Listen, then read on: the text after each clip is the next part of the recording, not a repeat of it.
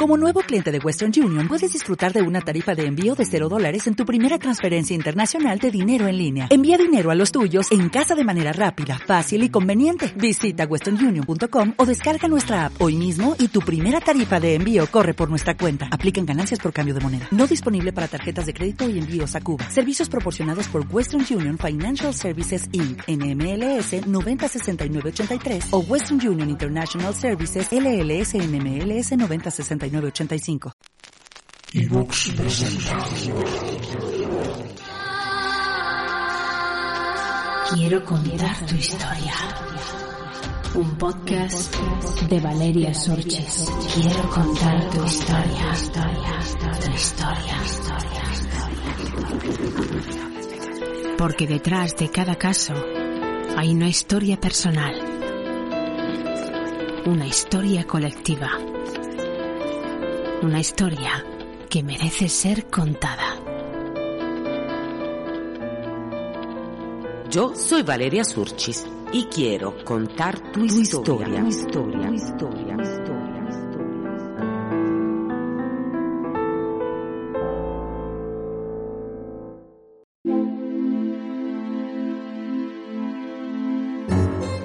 Temporada 6, episodio 11. La culpa la tiene el aceite de colza.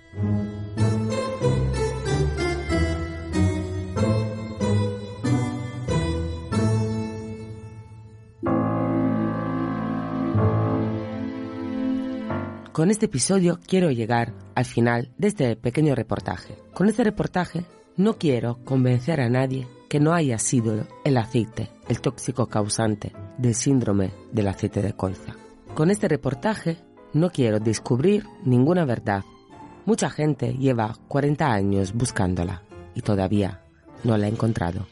En los juicios me gusta mucho la frase que se dice, a las pruebas me remito, y en todo este caso no hay ninguna prueba fehaciente de que haya sido el aceite. Solo hay hipótesis y mucho caos, muchas contradicciones y muchos términos muy complicados de entender por la mayoría de la población que no tiene estudios en química y en medicina. Un reto para mí intentar explicaros en palabras comprensibles las hipótesis, las dos principales, las que ve el aceite tóxico como responsable a través de las sustancias llamadas anilinas y alidinas y la hipótesis que ve como responsable los órganos fosforados, o sea, los pesticidas, que supuestamente se encontraban en unos tomates. Pero también quiero señalar que la diatriba, las contradicciones, las hipótesis diferentes no son cosas de ahora, ni surgieron con el libro de Andreas Faber-Kaiser. Esas dudas, en un principio, las tuvieron los mismos afectados, algunos de ellos convencidos que eran víctimas de el aceite y otros convencidos de que el aceite no tenía nada que ver. Las mismas dudas la tuvieron muchos científicos que estaban analizando el caso y las certezas las tenían los organismos oficiales, solo ellos. Y esto debería dar que pensar.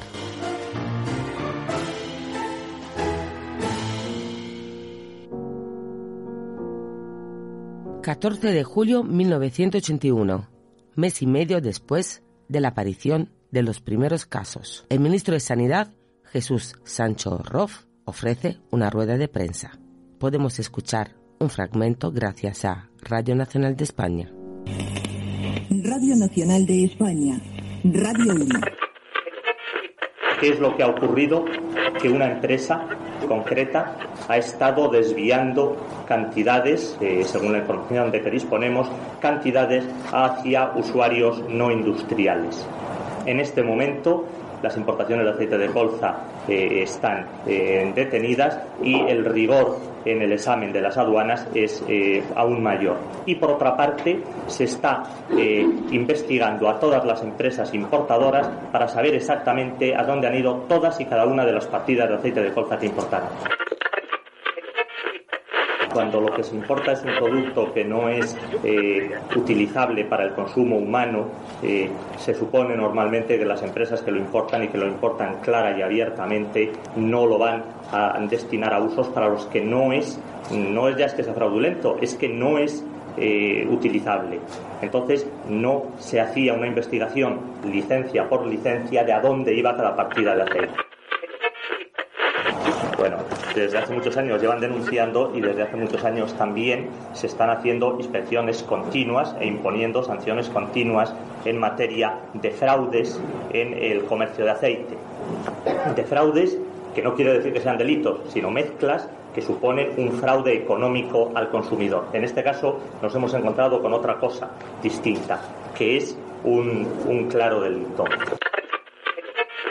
Este aceite de colza que se importa desde Francia llega con licencia para uso industrial, con lo cual es mucho más barato que el aceite de oliva para uso humano. Este aceite viene desnaturalizado, lo cual quiere decir que viene teñido con alininas para que su aspecto no invite a su ingestión. A los aceiteros se le acusa de estar involucrados en un negocio que se dedicaba a renaturalizar este aceite, o sea, quitarle ese tinte, las anilinas, para poderlo así vender para consumo humano a un precio de venta muy bajo. Este proceso de renaturalización se hacía en España y este proceso genera anilidas. Las anilidas y las anilinas serían las sustancias tóxicas a las que se atribuye este envenenamiento masivo. Pero vamos a ver, ¿qué es la anilina? La anilina es un líquido entre incoloro y ligeramente amarillo de olor característico. Es usada para fabricar una amplia variedad de productos como por ejemplo antioxidantes, barnices, espuma de poliuretano, productos químicos agrícolas, etc. La anilina puede ser tóxica si se ingiere, inhala o por contacto con la piel, porque esta sustancia daña a la hemoglobina, una proteína que transporta el oxígeno en la sangre. La hemoglobina dañada no puede transportar el oxígeno. Esta condición se conoce como metamoglobinemia y su gravedad depende de la cantidad de anilina a la que se expuso y la duración de esta exposición.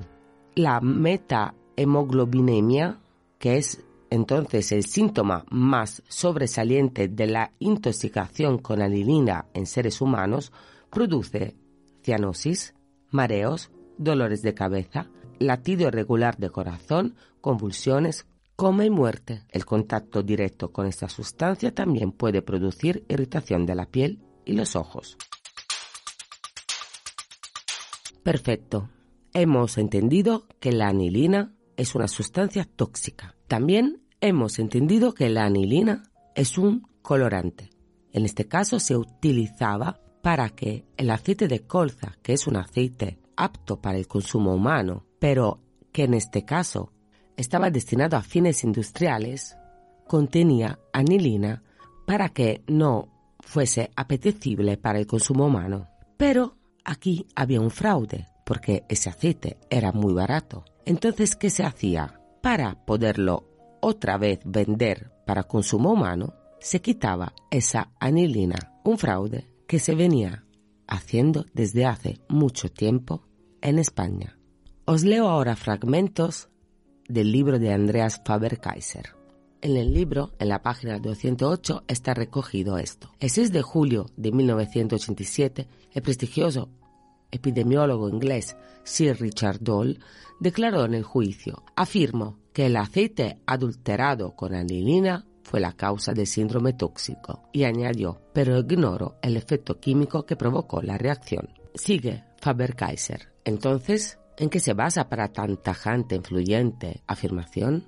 Y nos explica qué son las anilinas. Y así nos dice, para empezar, en un plano popular de calle, sin adentrarnos por el momento en excesivas disquisiciones técnicas especializadas, diremos que las anilinas al aceite no le hacen nada, solamente lo tiñen, dándole un color feo para que a nadie le apetezca tomarlo. Tal vez convenga recordar, nos dice Andreas Faber-Kaiser, que quien más, quien menos, todos hemos comido anilina.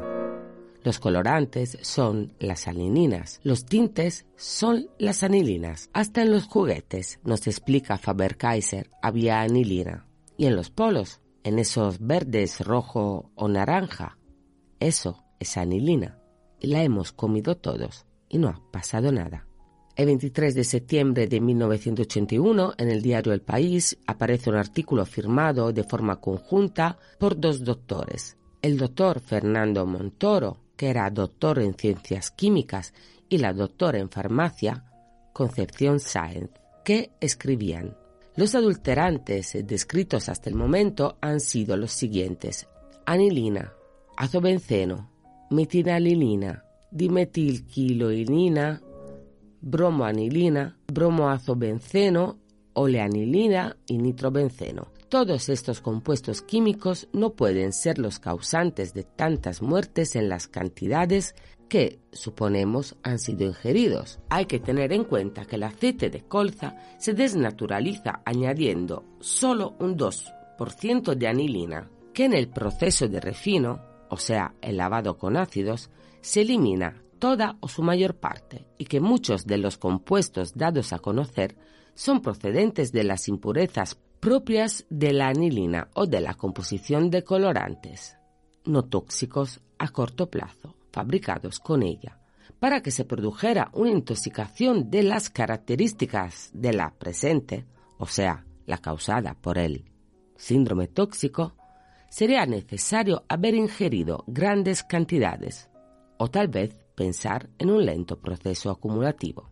La aparición brusca hacia el mes de mayo de la enfermedad, así como el que se haya producido en muchos casos por la ingestión de unos determinados alimentos cocinados con el supuestamente aceite tóxico, descarta a nuestro juicio el que los componentes arriba mencionados sean causantes exclusivos del síndrome tóxico.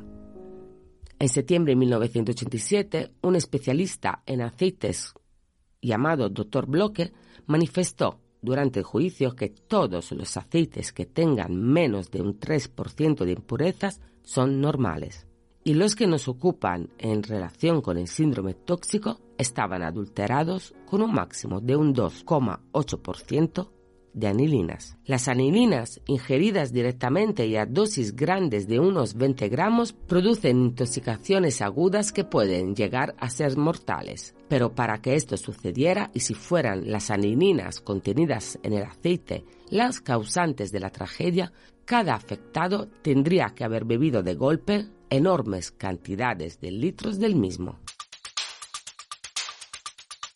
Ya está, pues con estas declaraciones parece que las anilinas no han podido ser. Entonces se busca otra sustancia. Seguramente ha sido la sustancia usada para quitar la anilina. Porque parece ser que la causa tiene que ser el aceite de colza. El perito doctor Peralta Serrano manifiesta, la teoría de las anilinas y o anilidas no deja de ser una teoría curiosa, pero que nada se corresponde con la realidad clínico-experimental. La negatividad de todos los análisis realizados de llamado aceite tóxico no es más que una prueba definitiva de que en el aceite tóxico no habían tóxicos.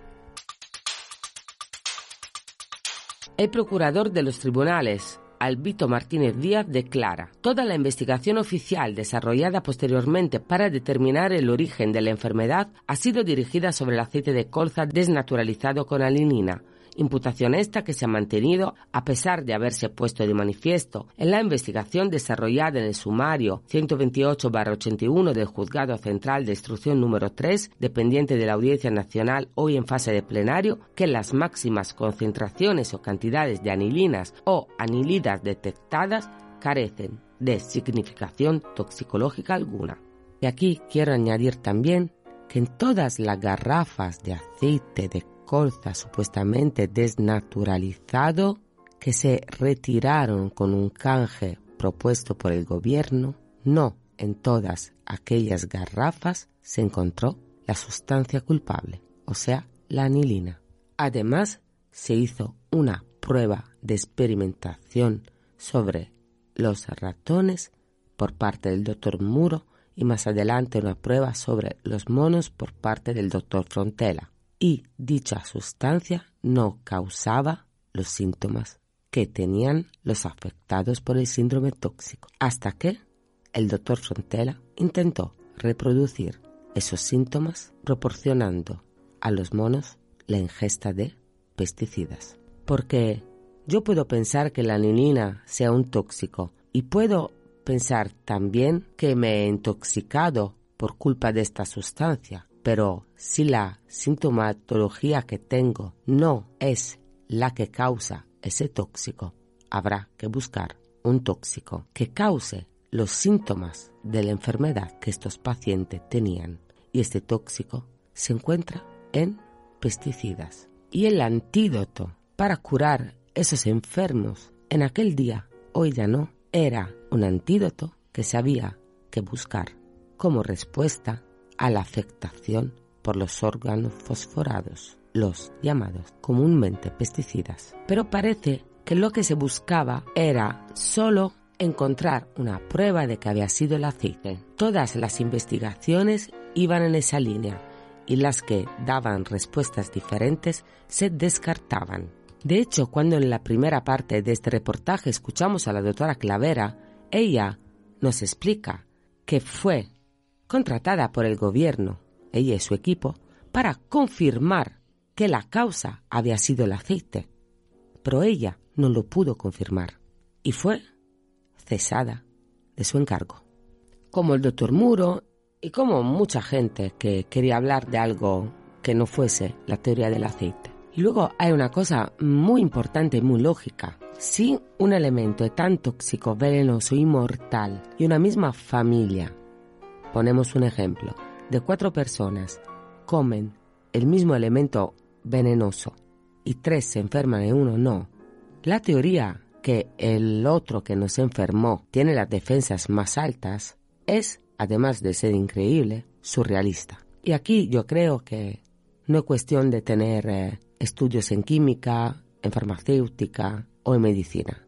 Si yo ahora pongo en la comida un veneno y comemos cuatro, cuatro estaremos afectados. Quizás pongamos un ejemplo muy tonto. Hago una tarta de manzana con veneno somos tres en familia. Yo me como un cachito pequeño y los otros dos se comen un cacho más grande. Probablemente se verán más afectados que yo, pero yo misma estaré afectada. Y esto para mí es pura lógica. Pero este es una cosa que pienso yo. Pero en el macro proceso, como se llamó, aunque los imputados eran los aceiteros, todavía se discutía cuál era el causante ¿Era el aceite o era otra cosa? Escuchemos, entre comillas, la radiocrónica del proceso gracias a los archivos de Radio Nacional de España. Y finalmente, os explicaré la teoría hipótesis de los órganos fosforados e intentaremos sacar unas conclusiones. Al juicio del síndrome tóxico asisten 76 abogados, 38 defensores y 38 acusadores particulares, y acuden divididos no solo los acusadores y defensores, lo que es lógico, sino los representantes de los afectados y de los acusados entre sí. Un grupo tan numeroso de abogados defensores difícilmente podía mantener una estrategia homogénea ante las acusaciones. Los 38 letrados se pueden dividir en tres grupos. El primero estaría compuesto por los que tratan de demostrar que el aceite de colza desnaturalizado no causó el síndrome tóxico. Aquí figura entre otros Julio Ferrer, defensor de Miguel Bengoechea, uno de los hermanos que importaron la principal partida de aceite de colza desnaturalizado a través de su empresa Rapsa. La defensa nuestra mm, se va a en dos líneas fundamentales. La primera de ellas es acreditar que no existe relación de causalidad entre la ingestión del aceite que importaban mis representados y los fallecimientos por el síndrome tóxico, con lo cual ya eh, entiendo que sería suficiente para conseguir una solución. Pero es que además tenemos otra segunda línea alternativa derivada tanto de las investigaciones eh, llevadas a cabo por eh, determinados peritos y que se están practicando como por las que ya existen en los autos, en el sentido de precisar cuál ha sido el verdadero agente causal del tóxico. Esta línea de defensa se ciñe a las tesis de los doctores Muro, ya fallecido, y Frontela, que sostenían que no era la colza desnaturalizada el vehículo del envenenamiento, sino los pesticidas organofosforados. José María Serret, defensor de Ramón Ferrero y de la empresa Raelca, asegura que los aceiteros han sido escogidos como cabezas de turco porque hay unos intereses muy grandes en juego. Y unos intereses económicos muy fuertes, muy fuertes, de una multinacional enorme, enorme, con una capacidad de actuación tremenda, que tiene a su disposición no solamente los laboratorios mm, de España, de Inglaterra, sino que concretamente están centralizando en Utrecht todas las investigaciones que nosotros estamos haciendo desde su punto de vista, ellos la están a su vez canalizando a Utrecht para demostrar hasta dónde, para, hemos dicho, para comprobar hasta qué punto hemos llegado a averiguar la verdad. Entonces, hay unos intereses económicos inmensos en el mundo, porque usted hay multinacionales que se gastan cientos de millones de pesetas y de dólares simplemente en aparentar que son unos protectores de la ecología mundial y que dan subvenciones a los ecologistas, cuando sin embargo ellos mismos, lugar, son los que han envenenado el ring, segundo, son los que han producido el SIDA, son los que han producido esto, es decir, son situaciones en las que hay una cantidad de millones enorme por juego, ¿no? Por el contrario, el abogado Fernando Salas, que representa a unos 1.700 afectados, se ha personado contra los aceiteros, pero no descarta otras posibles causas del envenenamiento. Por ello, otros abogados han dicho que mantenía una postura un tanto ambigua. No, esto no responde a la realidad, eso son interpretaciones ajenas a nosotros que pueden correr por ahí. Eh, nosotros no descartamos ninguna tesis ni ninguna hipótesis. Nosotros en ningún momento hemos descartado el que el aceite haya podido servir de vehículo al agente tóxico que hoy por hoy se desconoce y que ha causado el envenenamiento masivo. Lo que sí decimos es que efectivamente por esa mala y larguísima instrucción de este sumario hay tesis absolutamente contradictorias y por lo tanto entendemos que nosotros no podemos acudir al juicio con una mira estrecha, con una tesis eh, raquítica eh, o con un sumario exclusivamente ajustado a buscar las responsabilidades que las tendrán de los señores que se van a sentar en el banquillo, sino que eh, nuestros representados, que son los afectados y que hoy por hoy tienen todavía la angustia de no saber exactamente qué causó su enfermedad y cómo se pueden curar de esa enfermedad cómo se va a atacar la enfermedad, nos exigen que intentemos llegar al fondo de la verdad y vamos a hacer todo lo posible por llegar al fondo de la verdad. El juicio acabó con la condena de 13 aceiteros, apenas de entre 6 y 20 años de cárcel, y estableció que no hubo homicidios, sino delito contra la salud pública e imprudencia temeraria. Pero el 28 de abril, el 20 de mayo de 1989, el 28 de abril de 1992, el Tribunal Supremo decidió aumentar hasta en 50 años las penas impuestas a los principales responsables del envenenamiento. Y 40 años después, todo el mundo sabe quién son los culpables y que el aceite de colza fue el causante. Ese aceite de colza que no todo el mundo afectado tomó, ese aceite de colza que en ratones y en monos solo les hizo engordar, ese aceite de colza que Alguna muestra contenía anilina y alguna otra muestra no. Porque si no fue la anilina, fue la lidina, pero cómo no se sabe. Y también hemos visto que el envenenamiento por anilina presenta una serie de síntomas que, al fin y al cabo, no se ajustaban a la sintomatología de los afectados por el aceite de colza. Sintomatología que sí es compatible con un envenenamiento por órganos fosforados y en este caso concreto órganos tiofosforados. Pero ¿qué pasa? Alguien un día ha dicho, no, pero que esto son órganos fosforados, los pesticidas de los tomates, así. Por decir algo, no. Se investigó. El doctor Muro llegó hasta al agricultor. Con esta sustancia se pudo reproducir la enfermedad. Periódico Cambio 16 saltó en portada con una bomba. Fue el Nemacur, un producto de la Bayer. Los mismos doctores, pagados por el Estado para que descubriesen la prueba definitiva que causante fue el aceite, dicen que no la encuentran y que es muy probable que el causante sean los pesticidas. Pero eso no interesa porque, por ejemplo, el contrato estipulado por el gobierno español con el doctor Kilburn, un epidemiólogo de Atlanta seleccionado para venir a España, reza así. En el párrafo número 1, apartado C, define las obligaciones del funcionario. Su cometido principal es, dos puntos, colaborar en un estudio epidemiológico toxicológico con el fin de encontrar en el aceite la sustancia química o las sustancias más estrechamente asociadas con la enfermedad. No se tenía que buscar otra causa sino confirmar que tóxicos se habían encontrado que podían tener algo que ver con esta enfermedad. Este doctor solo encuentra anilinas y alidinas, pero no sabe explicar el por qué se genera esta enfermedad.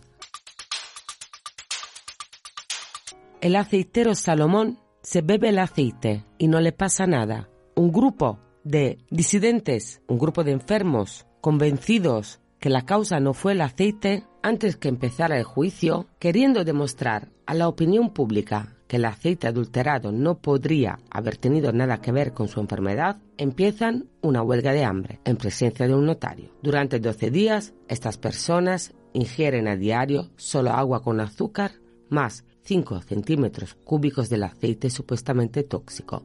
Aunque habían informado a toda la prensa española por escrito de su propósito, esta huelga de hambre fue ignorada casi por completo. ¿A que esto nadie lo sabe? Tendría que haber sido una gran noticia que se recordara 40 años después, pero 40 años después solo se recuerda la tesis oficial. Ah, y sobre todo, nos recuerdan a todos que la tesis extraoficial es disparatada, la única que se pudo probar en ensayos clínicos científicos, porque la única prueba que se dio por buena fue la prueba que aportó el doctor Tabuenca, que más que una prueba era una hipótesis. Tenía como paciente a un lactante y supo de su madre que cuando el niño se ponía nervioso, la madre le daba una cucharadita de aceite. Eso bastó a Tabuenca para decir que el causante era ese aceite. Pero ignoramos el lactante del Hospital de la Paz que no tomaba otra cosa que no fuese leche materna y que en su sangre tenía restos de organofosforados. Y todavía no se ha hablado de los tomates. Os dejo que os lo cuente la doctora Clavera. ¿Y qué le pasaba a los tomates?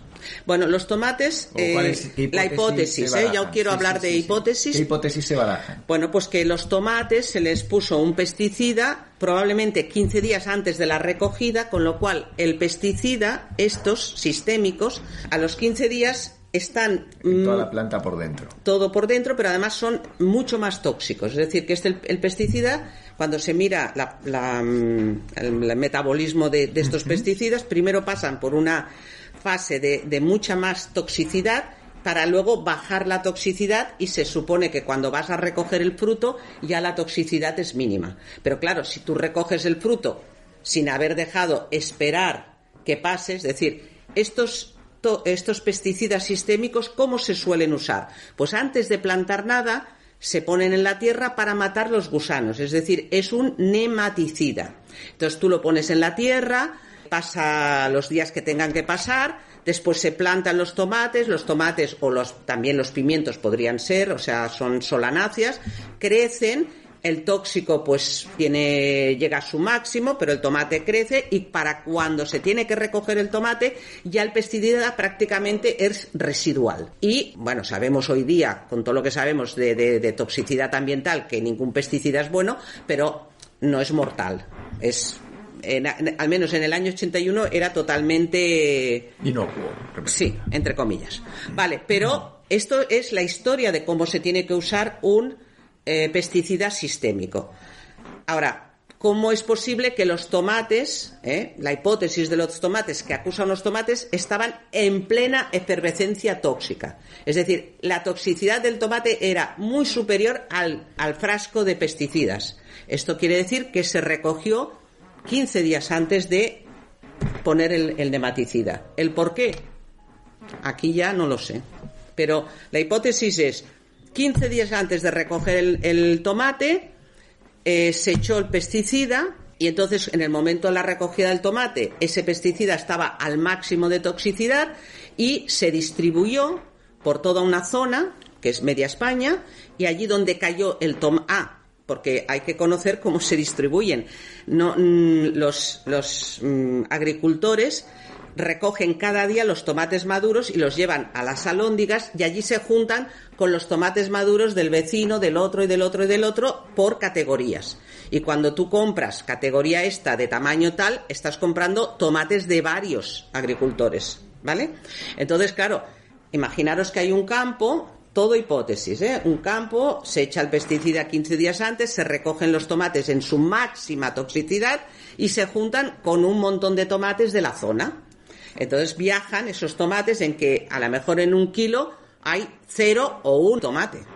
Y ese cero o un tomate pues llega a alguna casa y si en esa casa cogen ese tomate por casualidad y lo echan en un potaje, pues toda la familia puede tener una, una intoxicación regular. Pero si llega pues el niño del colegio y dice, uy, qué tomate más rojo y lo coge y se lo toma, porque ya están empezando los calores, esa persona queda grave. Porque esta es otra cosa que dictaminó las encuestas, las mil encuestas del doctor Muro, no solo explicaban la discriminación intrafamiliar según las apetencias del tomate, sino también la gravedad. Es decir, en las familias en que había todos afectados, pues estaban todos una afectación similar, pero en las familias que solo había uno, generalmente ese era bastante grave. Entonces esto también era un tema interesante.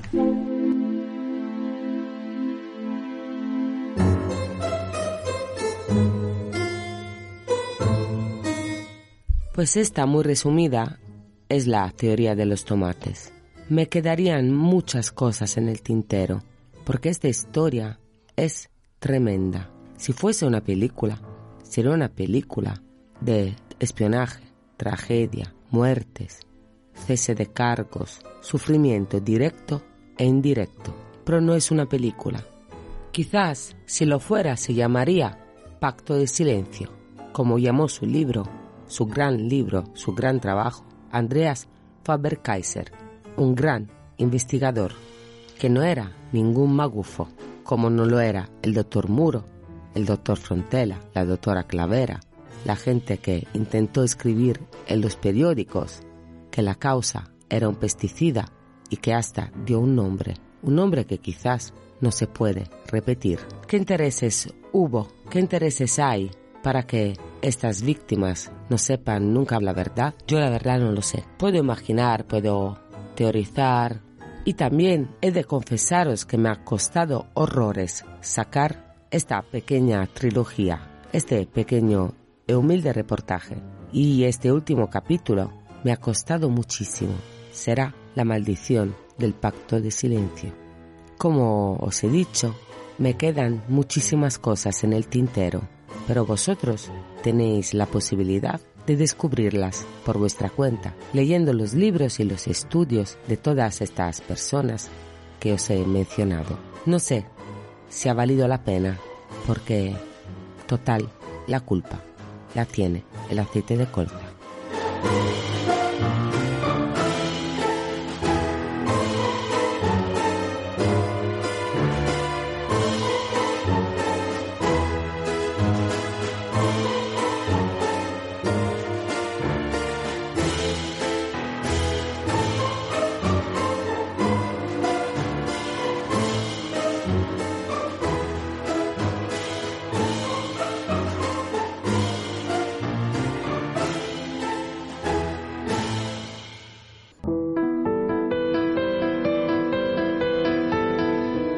Habéis escuchado Quiero contar tu historia, un podcast escrito y dirigido por Valeria Surchis.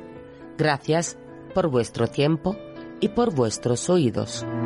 Y no os perdáis la cápsula en un nuevo formato. Reflexiones personales sobre los casos de Quiero contar tu historia, contadas como me salen de, del corazón.